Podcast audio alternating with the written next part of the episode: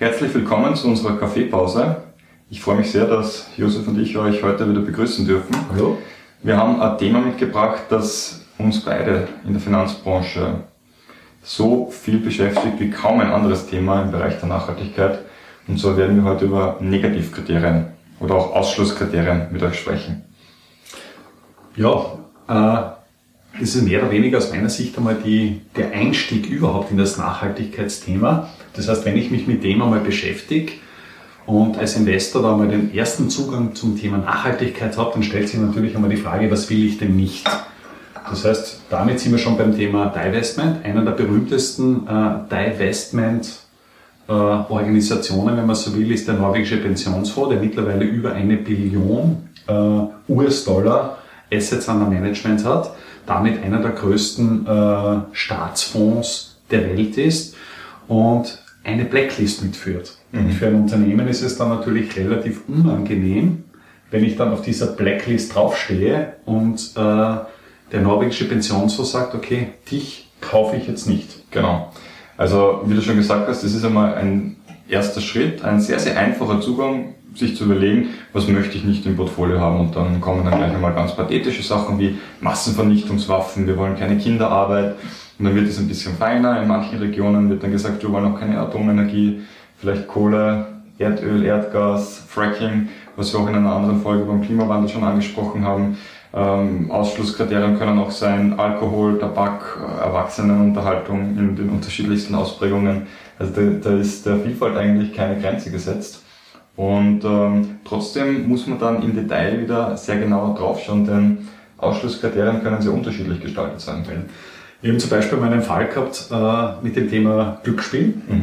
Und im Regelfall gibt es da dann von den Ratingagenturen immer solche Umsatzgrenzen. Also quasi wie viel Prozent des Umsatzes darf maximal mit diesem Ausschlusskriterium beschäftigt werden. Genau. Jetzt haben wir das Problem, wenn wir zum Beispiel als, als äh, Investor sagen, wir akzeptieren wirklich 0,0 Prozent, dann wird uns von einer oder anderen Ratingagentur gesagt, dass de facto kein einziges Energieunternehmen beim Thema Fracking mit ans Boot oder mit ins, ins investierbare Universum genommen wird, weil das einfach 0,0 als Ratingagentur nicht garantieren oder garantierbar ist. Insofern ist es so, dass das einfach einmal prophylaktisch ausgeschlossen wird aus Sicherheitsgründen.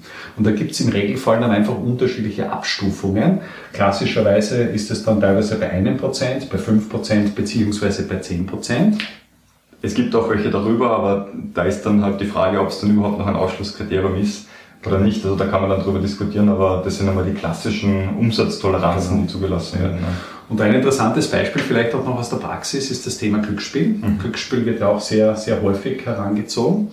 Und wir sind einmal von einem Investor vor die, vor die Problematik gestoßen worden, Glücksspiel von äh, 5% auf 0% zu senken. Und wenn man sich dann anschaut, welche Unternehmen aus dem investierbaren Universum fliegen, dann hat das meiner Meinung nach mit Glücksspiel nicht mehr wirklich was zu tun, weil da ist dann eine Telekom Italia drinnen, eine AK Hotelkette mhm. oder ein Kreuzfahrtschiff. Also jedes Unternehmen, was irgendwo vielleicht einen Automaten zur Belustigung der Touristen irgendwo ähm, am Laufen hat, fällt dann schon in diese Kategorie hinein. Oder einen Bingo-Abend veranstaltet. ja genau, einen Bingo-Abend. also man sieht durchaus, dass man da auch mit einem gewissen Fingerspitzengefühl umgehen muss. Ähm, auch beim Thema Atomenergie haben wir das jetzt äh, in Österreich sehr lang und breit diskutiert. Da wurde von der politischen Seite gefordert, dass man die Umsatztoleranz auf 0% absenkt. Aber im Endeffekt werden dann Unternehmen getroffen, die vielleicht 1, 2 Prozent äh, oder noch 3, 4 Prozent Umsatz mit Atomenergie machen, die das aber auch am, am Abbauen sind. Das heißt, die tatsächlich auch sich äh, committed haben, äh, diese, diesen Teil runterzufahren, auch in andere Energiebereiche zu investieren, alternative Energien etc., die aber dann nicht investiert und dann dementsprechend auch nicht gefördert werden können, weil man da eben den, den scharfen Kopf spielen möchte. Also da ist schon eine gewisse Form des Fingerspitzengefühls verlangt und äh, vielleicht auch noch ein Kuriosum, da kannst du dich sicher noch erinnern, dass es dann oft die Diskussion gibt in, in Bezug auf Alkohol, wie viel Prozent Volumen dann erlaubt ist. Darf 12 Prozent, ähm, also... Oder sind 15 Prozent auch noch dabei mit Rotwein, oder? Genau. Also da gibt es äh, teilweise recht kuriose Ausprägungen, was dann da erlaubt ja. ist und was nicht, aber nichtsdestotrotz äh, ein sehr angenehmer Zugang, Ausschlusskriterien anzuwenden, weil man auf einen Blick sehen kann, welche Werte möchte der Investor in seinem Portfolio darstellen, was möchte er nicht. Und das ist halt ein sehr guter Zugang. Und eine Variante noch bei so einer Blacklist ist es auch, dass ich natürlich nicht alle Unternehmen ausschließen kann. Das ist jetzt einmal im Regelfall ein sehr seichter Zugang oder ein sehr leichter Zugang einmal zum Thema äh, Nachhaltigkeit. Und äh, wir haben auch die Erfahrung gemacht mit, mit diversen Blacklists, dass man einfach sagt, okay, man versucht halt einfach die Treiber in gewissen äh, Bereichen auszuschließen. Mhm. Ich habe in diesem Zusammenhang beispielsweise gelernt, dass es weltweit 450 Atomkraftwerke gibt mhm. und 150 davon werden von der Firma Toshiba mhm. äh, betrieben. Be äh, nicht betrieben, sondern produziert oder hergestellt. Und insofern ist es dann natürlich klar, das heißt, wenn ich jetzt die Atomkraftwerkerzeuger ausschließe, dass ich dann auf einer Blacklist unter Anführungszeichen eben die, die großen Treiber ausschließe. Mhm, mhm, mhm. Beliebte Themen sind auch noch das Thema Gentechnik, was man natürlich auch von, von äh, zwei unterschiedlichen Seiten sehen kann. Genau. Und da sind wir wieder bei der Frage, was ist denn eigentlich Nachhaltigkeit? Das, was wir auch zu Beginn dieses Formates versucht haben zu positionieren und auch einer der Gründe, warum wir darüber sprechen, weil, weil es eben oft schwer ist, das äh, festzumachen. Und gerade beim Thema Gentechnik ist halt die Frage einerseits, naja, wollen wir sauberes Essen haben oder wollen wir die Weltbevölkerung ernähren? Und äh, beides geht halt bei dem Bevölkerungswachstum zumindest nicht mit dem Lebensstandard, den wir jetzt haben, es funktioniert zusammen nicht. Das heißt, äh, auch Gentechnik ist, grüne Gentechnik kann man sich ja auch aus zweierlei Sichtweisen heraus betrachten.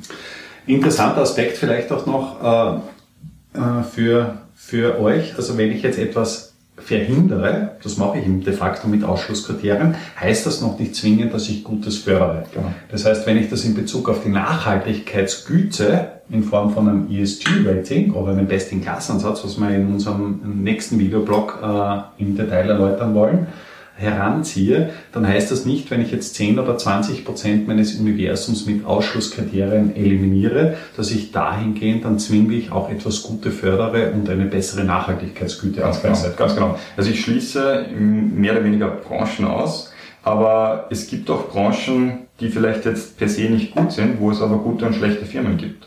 Und da gibt es eben den Zugang, dass man halt weniger auf die negativen, sondern auf die positiven Seiten schaut. Das werden wir im nächsten Blogbeitrag äh, präsentieren.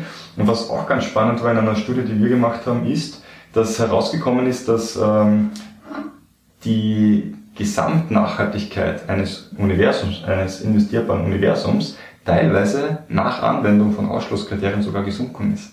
Das heißt, dass im Schnitt etwas schlechtere also im, im Schnitt etwas schlechtere Unternehmen investiert wurden aus nachhaltiger Sicht als im Gesamtuniversum. Das ist etwas, was uns auch zum Denken angeregt hat. Ähm, also ihr seht schon, dass es da Pro und Kontras gibt, wie so alles. Das ist auch, ähm, ist ja prinzipiell was Gutes, ja. da kann man drüber reden. Ich möchte im Endeffekt noch ganz kurz die Begründung äh, liefern dazu. Äh, die Begründung ist das, dass eben große Unternehmen tendenziell stärker von Ausschlusskriterien betroffen sind. Hängt natürlich auch damit zusammen, wenn Sie sich vorstellen, zum Beispiel ein Nestle ist global tätig und das ist dann relativ unter Anführungszeichen einfach, dass man gegen irgendein Ausschlusskriterien verstoßt. Im Gegensatz dazu weisen aber große Unternehmen, also diese großen Tanker, eine deutlich bessere Nachhaltigkeitsgüte auf in Form von ESG. Und insofern ist es so, wenn ich jetzt da gerade meine besseren Unternehmen in Form von Nachhaltigkeitsgüte ausschließe, dass ich dann die Nachhaltigkeitsgüte in Summe verschlechter.